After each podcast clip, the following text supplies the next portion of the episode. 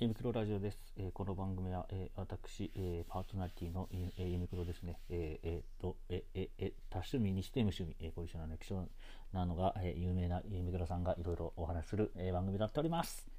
はい。あのね、えっ、と、あのねっていきなり何なんですかって話なんですけど、えっ、と、まあ、えーこれ夕方、夕ん？夕方？夜？に、まあ、あの、レコーディング中なんですけども、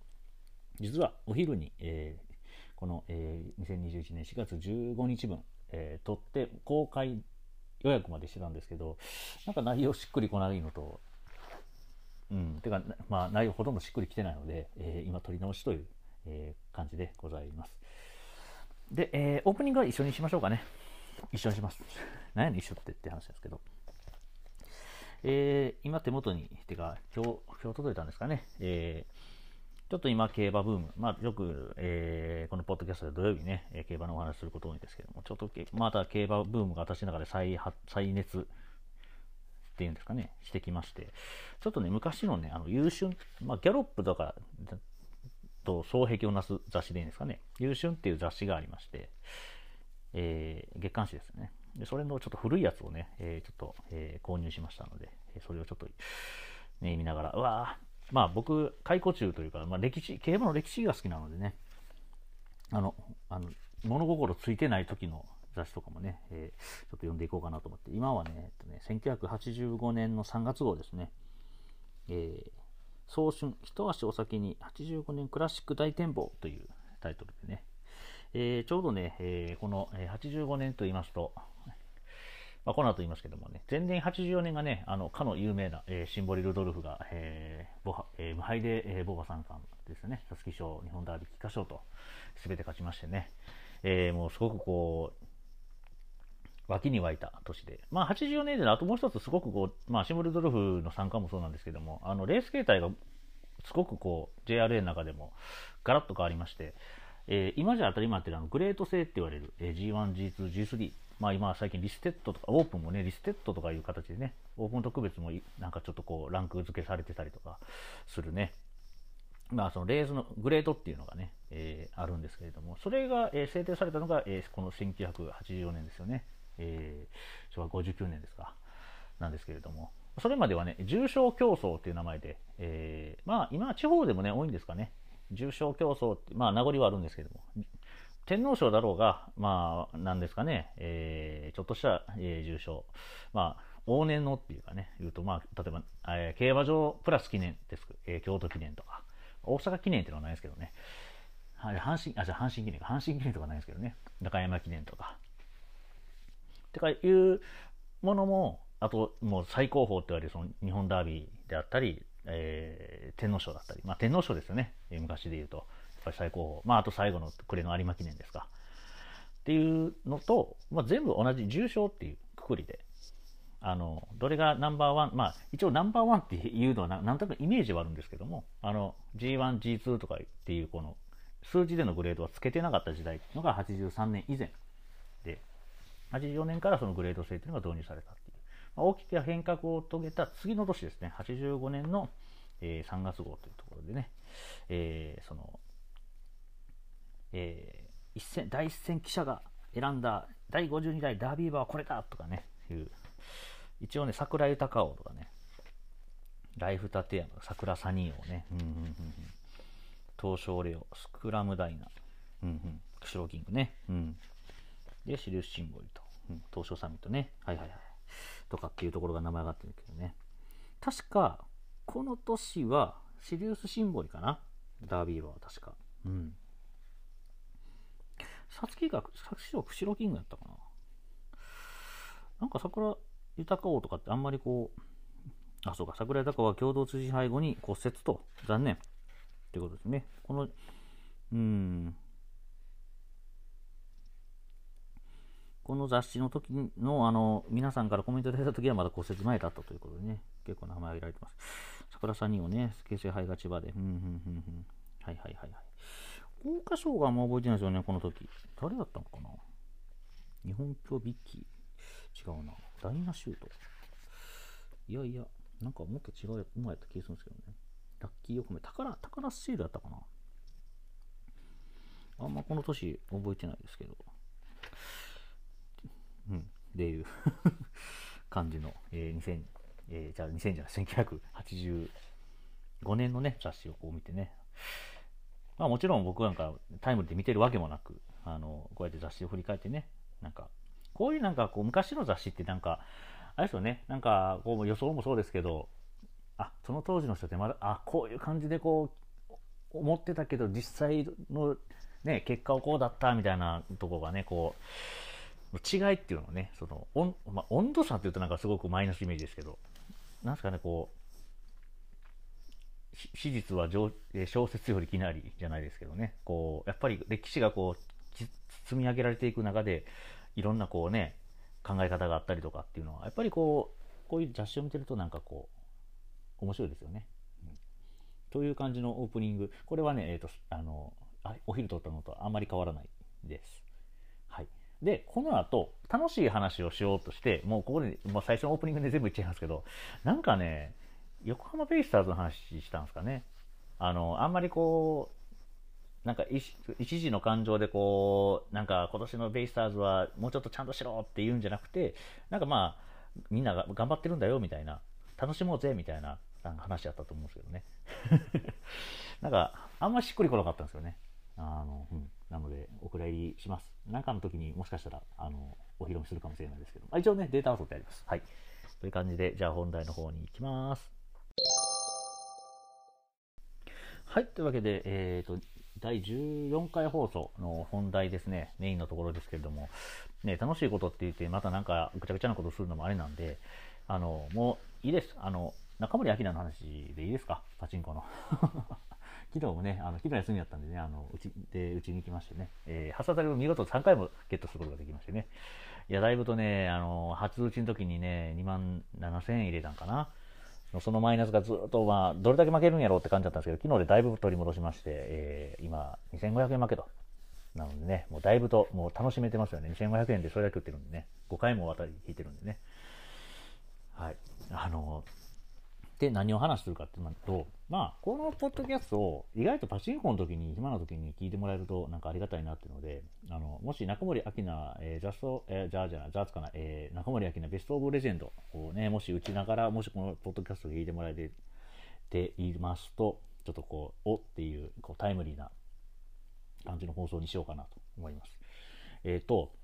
まず、えー、中森明菜を打ち始める前、もう売ってる人は一回ね、あの保留なく、あれがゼロになるまで待つか何かしてもらって、一応ね、あの、モードが4つあります。中森明菜ベストオブレジェンドは。えー、ノーマルモードと、えー、先読みチャンスモードと、えー、軍、軍、圧、軍圧モードだったかなと、えー、プレ、プレミアモードだったかななんか、あの、選んでないの、本当適当に言ってますけど、まあ、あの、4つも選べるんですけど、僕おすすめはやっぱりその、前も言った通り、先読みチャンスモードですよね。えー、の方がいいと思います。理由は、えー、いくつかあるんですけれども、えー、まず、えー、319分の1の台で、ずっと、要は、319分の1台を、319分の1の台を大当たり引くって、なかなか難しいんですよね。まあ、それは比較論かもしれないですけど、例えばそのアマデジっていうか99分の1台と、ね、もう 1000, 1000円でパンと当たることなんて、まあまあ珍しく、珍しく、まあ、珍しいは珍しいんですけどね。でもまあまあ全然起こり得ると。で、例えば199分の1、ライトミドルって言われる台でも2、3000円でね、バンと当たることなんてまあまあざらにあると。でもね、319の台をね、じゃあ5000円以内に当てるっていうのは、まあだいぶ運いい方なんですね。ってなると、大体まあ、どうですかね、200, 200回転ぐらいは回して、まあ当たったら、まあラッキーというか、まあいい感じに当たったかなっていう。まあ300ね、319分の1の台を319回転ますと大体5割弱当たるんですけど、それでも5割弱なんでね、確か。5割弱やった気がするんだけど、ちょっとまたまたこれ間違えてたらあれなんで、また明日もその話するかもしれないですけど、まあそれは置いときまして。で、それをこう、結構今の台、特になあの今回の中森明菜の台もそうなんですけど、結構その青保留とか緑保留っていう保留変化で、で、リーチになります。で、まあ発展します。で、リーチになってから、あの外れる、はいはい、外れでしょっていうのを思って、思いながら見るのと、いや、これだいぶ熱いぞって思いながら見て、バーンって外されるの、この、ああ、うわ外れたっていう、この、感情の起伏がね、あんまり多いと多分疲れると思います、319分の1は。あの、と思います、本当に。なので、えー、チャンスモード、先読みチャンスモードしてもらって、えー、先読みチャンス、本当先読みチャンスモードは、先読んだ時点でもうかなり熱いです。まあ、かなりって言ってもね、3回に1回ぐらいかな、当たるの。まあ、そのちょっとね、先読みチャンスにしてもやっぱりこう、いやこれは弱いでしょっていうのが結構あるので、あ、でもそれぐらいじゃない、それぐらいのこう、ま、待つ感じにしとかないと、しんどいです。あの、中森明菜、今回の題は。今のとこ僕は思ってますと。で、もちろん初めて打つときって、あのー、まあ、昨日もね、えー、打ってる時に隣のおじさんが、まあ、いろいろね、こう、小言を言いながら 打ってるのを、僕も横で微笑ましく思いながら見てたんですけども。いや、今の、今のじゃ当たらんかとか、えい、ちょ、今、あ、今のじゃ、あ、今のじゃさすがに当たらんよなとか、あ、これでも当たらんのか、みたいな感じを、隣でこちょこちょって言ってるのをちょっと聞こえてて、あまあ、その気持ちすごいわかるよ、みたいな感じで、その初打ちの時に結構今回のこの題は、あの、え、これでも無理なん？っていうふうに思う方が多分強いと思います。基本的に、あの、バランスで言うと。まあもちろんね、最初からバーンと熱熱いリーチ当たっちゃえばそういうことも感じずに打つことになるんですけども、結構それで心折られ、僕も最初打ちの時結構心折られましたし、そういうのも、あの、歴代秋になって、金予告がなかったんですよね。えー、赤が、赤の上はもうテントウムシだったんで、まあ、テントウムシが出た出ればまあ大体当たるかなっていう。で、赤でも結構赤保留でもまあ、が、あの、オーソドックスな当たり方なんですけど、今回赤保留、まあまあ外します。赤保留自体がやっぱ30%ぐらいしかないので、ですよね。ちょっと調べますよ。えっ、ー、と、赤保留が、えっ、ー、と、34%。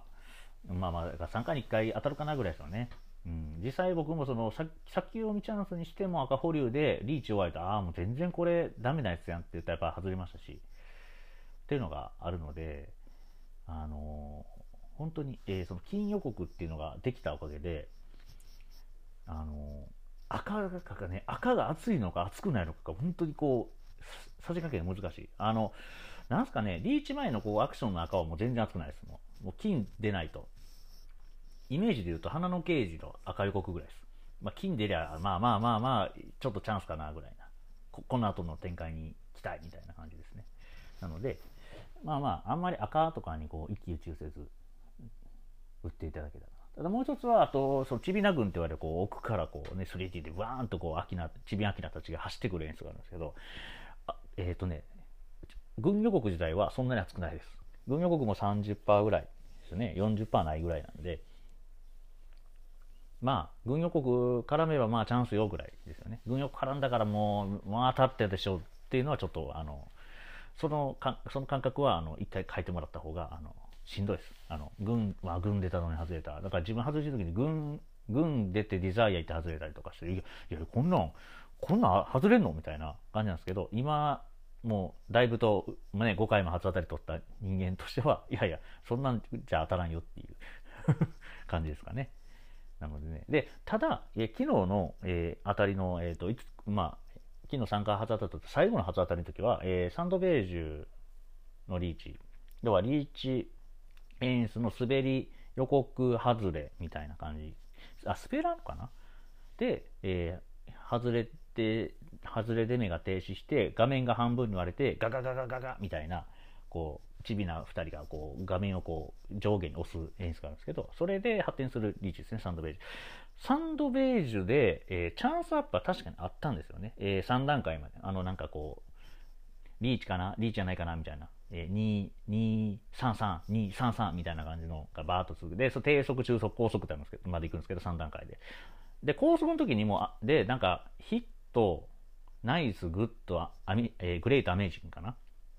やってたかな？っていうなんかこう文字がピョンって出るんですけど、もうラストはの3段階目で all amazing やったんで、もしかしたらプレミアムかもしれないですけど、まあまあ、それは出て、それぐらいのチャンスアップは出てて、で、リーチ行って、で、リーチ中のチャンスアップあんま感じられなくて、あの、例えばテントウムシが出たとか、そういうのはなくて、ただ、えー、その時に、え、ー、と、最終リーチの段階の時に、じえー、軍が出たんですよね。だから、そういって後に、リーチの後に出る軍に関してはかなり厚めの演出になるのかな。だから、えっ、ー、と、軍に関しては後に行けば行くほど熱くなるっていうイメージ。あの、リーチに発展する前の軍とかはもう本当にあの、あ、出たね、ぐらいな。まあまあ、あの、この後、本当この後次第よっていう感じで見ていただければいいかなと思います。ディーバゾーンも、えー、ディーバゾーン自体はもうリーチになるぐらいのイメージで、でゴールドになればやっぱり半分ぐらい当たるので、まあなかなかいかないですけどね。っていうところをちょっと期待してもらって。で、えー、っと、僕の中でやっぱ熱いのは、あの熱いというかもうその7割超えてくる、えー、予告っていうのがありまして例えばまあ呼吸で言うと赤の上の激圧っていう保留ですね。これはまあほぼ8割。まあテントウムシはなんかほぼ等角らしいので、まあ、激圧保留出たらまあもう本当に、えー、あのね他のメーカーでいうとこのその激圧図柄保留みたいな。あ激圧柄か。激圧柄保留みたいな感じで思っていただければなと。あとね、やっぱり一番、あのー、まあ、絡むか絡まないかはまた、ちょっと僕、初当たりの時であんま絡んでないので、絡むか絡まないかっていう話はちょっと、なんですかね、大当たり占有率の話はちょっとわかんないんですけど、えっ、ー、と、変動開始時のバイブ、ボタンがブルブルってなる。あれはもうとにかく熱いです。えー、まあね、三協さんのね、例えば、えー、シンフォギアとか、ね、えー、ああいう系、逆者もそうでしたっけね。ああの感じと思っていただければ、もうレバブルって言われるやつですよね。三強三台で。で、今回第一さんは普通のボタンです。ボタンがだから変動開始時にブルったら、もうそれで7割なんで、もうだいぶ熱いですよね。うん。だから、えー、結構ね、あの、僕、ライターさんの、えー、ツイッターでも、で、先に見てたんですけど、えっ、ー、と、先読みチャンスモードにして、え、保留変化、もうほぼ点滅でもいいです。白点滅でも熱いので、あの、逆にね、青保留とか緑保留になっちゃってるやつは、あの、ちょっと怪しいです。あの、先に。白保留、白点滅保留でいくと、急にそれが赤に変わったり、あの、逆に激圧保留に変わったりとかあるので、あの、意外と白点滅で来た方がちょっとドキドキできる感じですかね。で、その、えー、当該保留が、え、ー、と、始まる瞬間に、え、ー、と、その台のボタンのとこに、を注目するね。震えたらもう、急に7割ですからね。もう、ガツンと跳ね上がるんで、まずそこをあの体感し体感というかまずそこをチェックしてで、えー、そこで震えなかったらちょっと嫌な予感しながら打ってますけど全然それでも当たるのであのあんま無駄玉っていうかになりなる可能性もあるのでまあじっくり別に震えなくても見てる方がいいかなって気がします。でえー、っとあとちょっと,、えーと、よくリーチ前の、えー、予告で言うとあの画面が奥にビヨーンっていくウェイクアップ予告って言うんですけどそれって、えーと、周りの背景がノーマルと赤と金があるんですけど、えー、金でもまあまあ、えー、あの熱くはないです。それより熱いのが、えーと、画面がワーンっていってる時に上の歌見姫伝説の役物がガーンと落ちてくる時がもう激熱ゲもうゲロ熱ですよね。これも8割らしいのでね、うん、それが出たらもう本当ああもう別に白熱デザインじゃなくても何でも当たりそうみたいなぐらい思ってもいいかもしれないです。はい。あとは、フリーズ、フリーズはなんか熱そうに見えるんですけどね、あんま熱くないです。ただ、トワイライトのあの新しいチビナが出てきた時だけは、えー、期待度半分50%ぐらいに跳ね上がるので、まあでもあんまりその可能性ってなんかないイメージなんですよね、自分の中で。あとね、ランキングチャンス、あどんどん話なんか展開して申し訳ないですけど、ランキングチャンスは、えっ、ー、と、サザンウィンドで止まったらもうなんか、うわーってなってください。わーってなっていいと思います。むしろもうさだ大体その5位のサザンウィンドで止まるんで、もうサザンウィンドで止まったらもう本当になんか、ああ、もうやるせないなっていう。なんか若干サザンウィンドが嫌いになってくるリーチなんで、あのランキングチャンスはその5位を超えて、5, 5位ですね、5位を超えてくるかっていうのが結構見ものかもしれないですね。結構どれ、その先読みチャンスモードにしてて、緑保留できても、あのランキングチャンスに行った時点で、ちょっともう、うわー、嫌な、これ、ダメなやつじゃない？みたいな感じになりますよね。うん、で、えー、歌物のリーチに関しては、えーと、当たるときはな、まあ、今回、禁句ではまだ当たってないですかね。でも、2分の1の神話とかでも全然当たります。だから、サザンウィンドウでも当たりますし、まあ、この辺は結構歴代アキナに近いのかなって。まあ、もちろんデザイアは熱いですけど、デザイアでも外れますし、逆に言えば。だからその上にね、白熱デザイアっていうのが今回できちゃったので、あれは、その影響は受けてると思うんですけど、まあ、えっ、ー、と、あの、ちゃんと歌物のリーチに行けば、結構その歌の種類が何であれ当たることを、当たる当たらないの、その、なんですかね、比べるのはなかなか難しい。そのチャンスアップが結構絡むので、しかも各歌で。絡めば全然熱かったりするしますよね。うん、ただまあ、あの、ツイッターにも書きましたけど、普通にその、確かあの、先読みチャンスで緑保留やったと思うんですけどね、ただディザイア行って、えー、しかもディザイアが開幕赤背景やったんですかね、かなんかで行って、ずっと行って、最後の、えー、ね、えー、もうリーチの最後曲の最後ら辺でテントウムシがぴょこんと出てきた瞬間に、ああ、これはさすがに当たったと思ったら外れましたしね。まあもちろんテントウムシ、ね、そうやって激アツ演出もあの100%ではないのでね、たまには外れるっていうのもあると。まあたまにやと思う、思う僕は思ってるんですけど、まあそこが、もうそこぐらいですよね。そこぐらいでしかがっかりしたくないみたいな。あの、ね、もうなんかもう当たもうどれが当たるんかなってなったらもう本当しんどいと思うんで、パチンコって。本当に。だからまあそういう、それぐらい。だからそのテントウムシからの歌物のリーチ。で、あと歌物リーチも最後にイルミ演出ってこう、ピュンピュンピュンピュンってこう、なんか、赤色のアキナさんとか、金色のアキナさんがこう、後ろ、裏、裏からこう、ライトでピョピョピョピョンってなる演出があるんですけど、ピョピョピョピョンっていう、まあまあ、あの、イルミ、イルミで検索してもらったらわかる、わかると思うんですけど、それの金はもうゲ、僕の中でゲロ圧ですね。うん。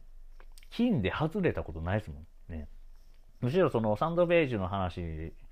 もう、その、えー、昨日サンドベージュ2回当たってるんですけど、1回はそのさっき言ったその後半、えーと、チャンスアップなくて、えー、軍出て当たり。ただその前のサンドベージュアウリの時にアメージング、オールアメージングっていうなんか謎のあの高速の時にオールアメージング、アメージング、アメージングっていうのがあったので、もしかしたらそれがもうかなりのチャンスアップやったのかなっていうのが1回と、もう1回は、えー、普通にまあ高速3段階まで行ったんですけど、えー、チャンスアップ的なのはあんまりよくわかんなかったんですけど、でも最後になんか嫌な予感してたので30ページでなんか当たるんかいみたいな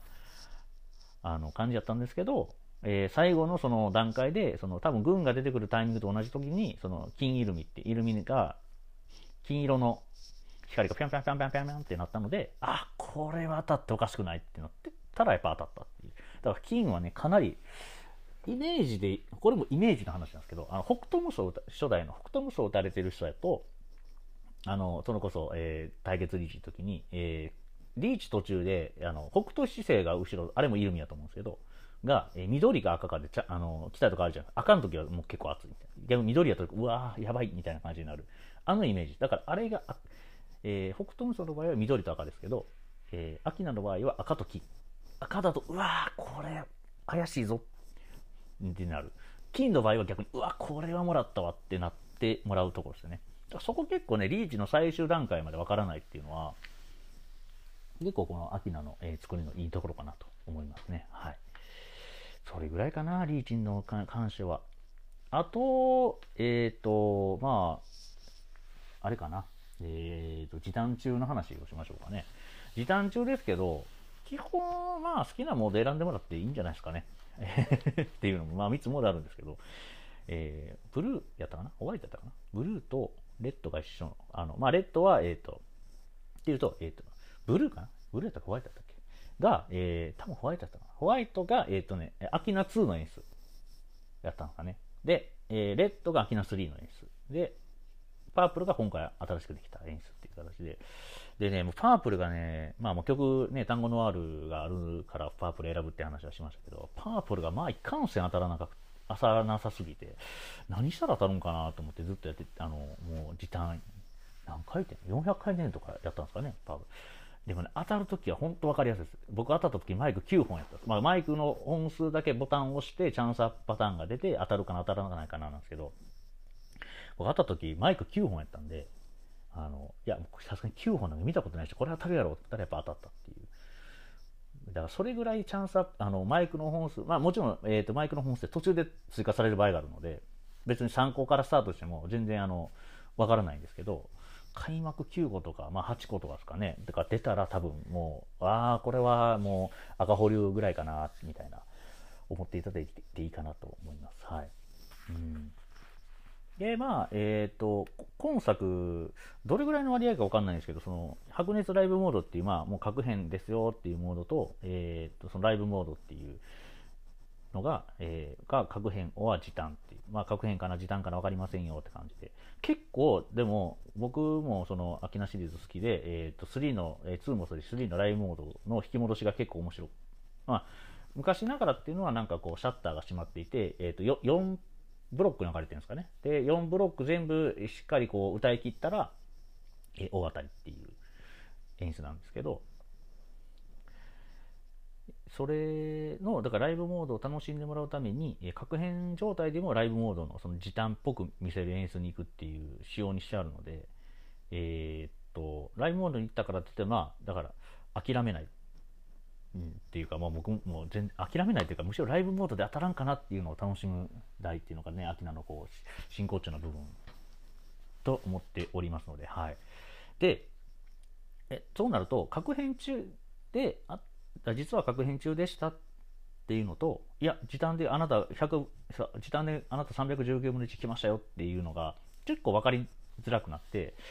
なんか、あの、まあ、それ別に知らなくても連チャンすりゃいいやっていう考え方もすごく、あの、一つなので、いいんですけど、もしその核変で当たったのか、時短で当たったのかっていうのを知りたい人は、えっ、ー、と、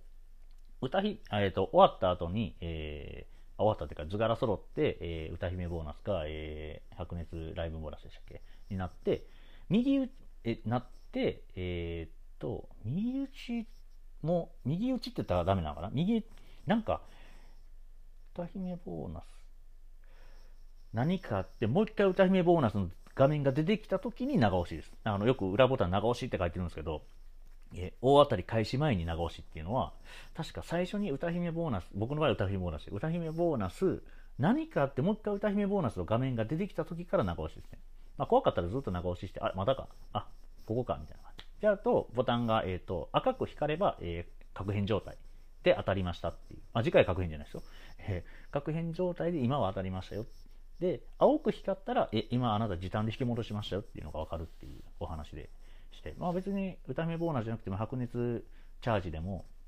白熱チャージ2ラウンドあたりの各編なんですけど、と白熱ライブボーナスどちらも多分あの全部できると思う。そのやはりライブモードっていう時短に見えるモードで大当たりを引いた時だけその裏ボタンが使えるみたいなので、もし、えー、あ、これ確変やったんかな？時短やったんかな？っていうのを知りたい人はそれもやってみるといいかもしれないです。ちなみに、えーと、大当たり、えー、確変値の大当たり確率が確か38分の1ぐらいだったので、えっ、ー、とね、50回転時短、まあ時短100回あるんですけど、50回超えてくると結構怪しいです。もう、あの、いや、これ多分時短やな。確変じゃないなっていうふうに思っていいかな。まあもちろんね、あの全然100回転過ぎた時に、えー、確変状態だったらそのまま、あの、あの、あの電サポっていうかね、次の渡りまであの電柱は開くので、全然構わないんですけど、なんかね、やっぱりね、内部確変と内部時短内部通常ですね。っていうのは、やっぱりリーチのあの起こりやすさとか、あの、あの大当たりを引けない、引けなさすぎる、ちょっと引けなさすぎじゃない？これっていうので、大体わかるので、結構ね、50回転くらいからは頑張って自分で引き戻そうっていう気持ちに切り替える というか、まあまあこのまま100回転で駆け抜けても、まあ駆け抜けてもう100回転で大当たり引けなかったら、まあ終了かなって思いながら打つのもね、まあ、売ってしまうのが私なんですけども、うん。でも、本当ライブモードは面白いんでね、ぜひね、うん。ライブモードのその保留変化とかって話もすると、まあ、あれはでも本当赤保留以外何も信用しちゃダメとかっていう まあ赤保留でも外しましたからね。なのでまあまあ、とりあえずね、えー、これをなんかまた散らかった話になりましたけど、まあ中森明菜ベストオブレジェンド打ちながらこの放送もし聞いてもらってたら、あの、ちょっと、おお、そういうことかっていうの分かってもらえるかもしれないです。まあ、あの、全然、最初の話戻りますけど、ノーマルモードで打てばね、いろんな、あの、歴代中森明菜の、中森明菜らしい、パチンコのね、らしい演出がもうふんだんに、え、盛り込まれておりますので、ななんかメーカーの人みたいですけど、あの、ノーマルモードで、あの、耐えれる人はね もう純粋に楽しめる人は全然ノーマルモードでやっていただいて、なんかちょっと演出がくどくなってきたなっていう人は、そうやって先読みチャンスモードとか、もうプレミアモードとかしていてもらって、うん、いいんじゃないかなって思いますけどね。うん、結構ね、高稼働なのでね、もしかしたら、えー、5月のガローの時とかに、5月違う、ガロもっと後やね。5月の太郎の時とかね、あ、確か太郎も4月か。まあまあ、あの、今後の信頼理解の時にもしかしたら増大っていうのがね、かかるかもしれないですけどね。まあ5台ぐらいでいいと思いますけどね、各ホールさんね。うん。冬ソナーがね、やっぱり10代とか多いで、やっぱりこう、かわなんかかわいそうな感じになってるのを見ると、あんまり台数増やされて、その機械代回収でね、やっぱりちょっとしんどくなるのも僕も嫌なので。うん。でも、長くね、えー、こう、長く愛される機種になってもらって、僕もね、長く愛す愛せる機種になってもらうことをせずに願いながら、えー、このお話とさせていただきます。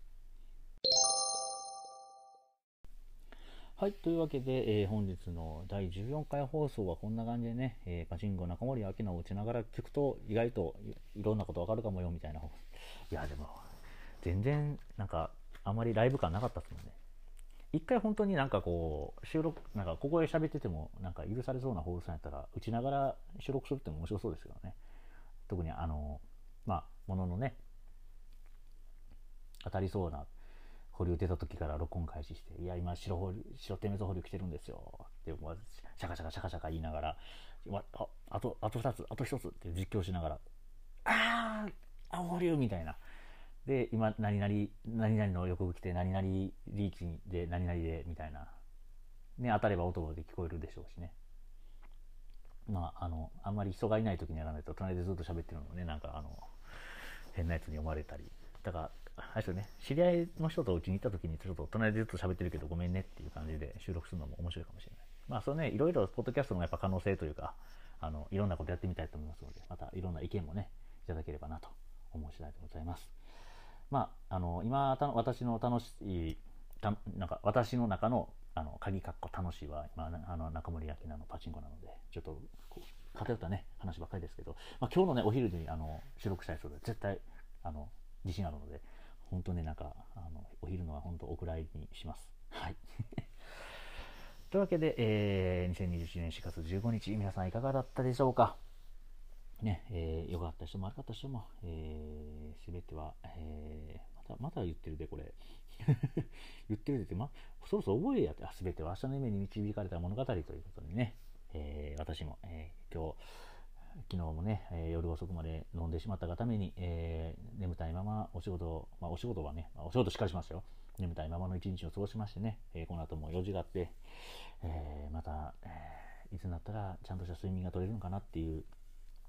心配事ばっかりですけども、楽しかったらね。いやね、寝なくて済む人、ほんと羨ましい。食欲、性欲、睡眠欲でっていうね、三大欲求って言いますけど、人間の。もう睡眠欲圧倒的に勝つ、えー、私、あのね、疲れやすい体なので、勝手に疲れやすいと思ってるだけなんですからね。っていう、なのでね、まあ、えー、土曜日かな。土曜日にはしっかり休みを、あの、おやすみ、あの、お休み？でも土曜日は土曜日でね、またパチンコ打ちに行きたいなとかって。お前が悪いやんけっていうあの声も聞こえてきそうですけども、えー、の本当にあの健康にはね、くれぐれも気をつけて、体調、健康には気をつけていただきながら、えー、毎日楽しい、えー、バラ色の日々となりますように、えー、私のラジオが、え、その楽しさの導く何かの、ね、導きになればだと思って おりますけども どうですかね。あの、なるように頑張ります。